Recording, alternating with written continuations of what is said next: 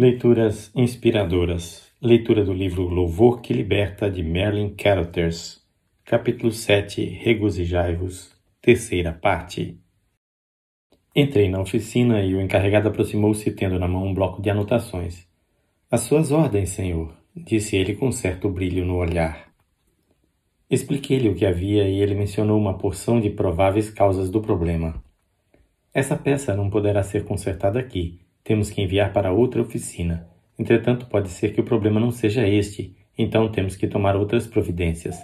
As causas do defeito podem ser várias, mas nós procuraremos até encontrar. Quanto tempo vai demorar? perguntei. Sorrindo, ele respondeu: Sinto muito, mas não sei dizer. Depende de muita coisa. Eu já estava até ouvindo a caixa registradora tilintando. E quanto vai ficar? Não tenho a mínima ideia, ele respondeu. O encarregado da nossa oficina estava certo. Esses homens iriam tirar de mim o máximo que pudessem. Graças, Senhor. Tu deves ter um propósito em tudo isso, eu disse. Acertei de levar o carro na manhã seguinte e deixá-lo ali pelo tempo que fosse necessário para o conserto. Com muita dificuldade consegui dar a partida no carro. Engatei a marcha ré e comecei a rodar para a saída. Nesse momento, o encarregado adiantou-se e agarrou meu braço. Espere um pouco, senhor. Lembrei de uma coisa que talvez seja a causa do problema. Desligue o motor, por favor.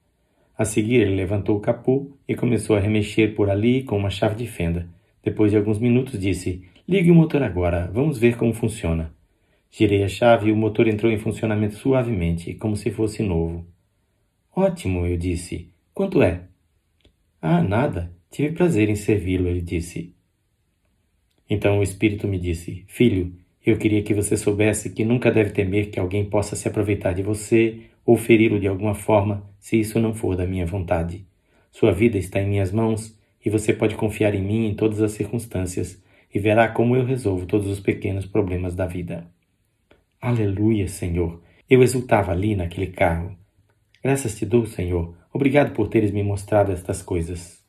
Compreendi, afinal, que se tivesse ficado murmurando e reclamando não teria tirado nenhum proveito do incidente. Quantas oportunidades eu perdera de deixar Deus me ensinar o quanto Ele me ama Muitos vão pela vida carregando essas oportunidades como se fossem cargas pesadas, mas Deus já determinou que, em Cristo, todas estas coisas, ao passarem sobre nós, sejam transformadas em alegria. É glorioso saber que nesse momento Deus quer encher nosso coração de uma alegria transbordante, não por mérito nosso, nem justiça própria, nem sacrifício de nossa parte. Tudo depende apenas de uma coisa: de nós crermos no Senhor Jesus. Crer que, se a cadeira em que me sentei se quebrou, foi porque isso era da vontade dele. Se o café da manhã está muito quente ou o pão muito seco, é da vontade dele. Quando realmente começamos a crer nisso, o poder de Deus começa a fluir em nossa vida.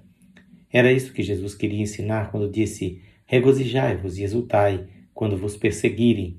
Se sois pobres, se tendes tristezas. Há muitos anos eu sofri de uma terrível dor de cabeça, embora raramente a mencionasse. Apenas agradecia a Deus porque não era um problema muito sério. Um dia ele disse: Por que não experimenta louvar-me pela dor de cabeça? Pela dor, Senhor? Sim, pela dor, ele disse. Comecei a levar meus pensamentos a Deus em ação de graças porque Ele estava me dando aquela dor de cabeça para eu ter a oportunidade de ver aumentado o seu poder em minha vida. A dor piorou. Continuei a dar graças a Deus, mas a cada pensamento de louvor a dor aumentava. Compreendi que havia uma batalha espiritual acontecendo. A dor chegou a um ponto insuportável. Continuei com meus pensamentos de dor e ação de graças e de repente senti-me inundado de alegria. Parecia que uma grande alegria se derramara sobre cada célula do meu corpo. Nunca tinha experimentado tal poder na alegria. Estava certo de que se desse um passo a mais seria elevado nos ares. E a dor de cabeça tinha ido embora. Na leitura de amanhã teremos a quarta parte deste capítulo. Quem faz esta leitura é seu amigo pastor Edson Grando. Que o Senhor Jesus abençoe rica e abundantemente a sua vida.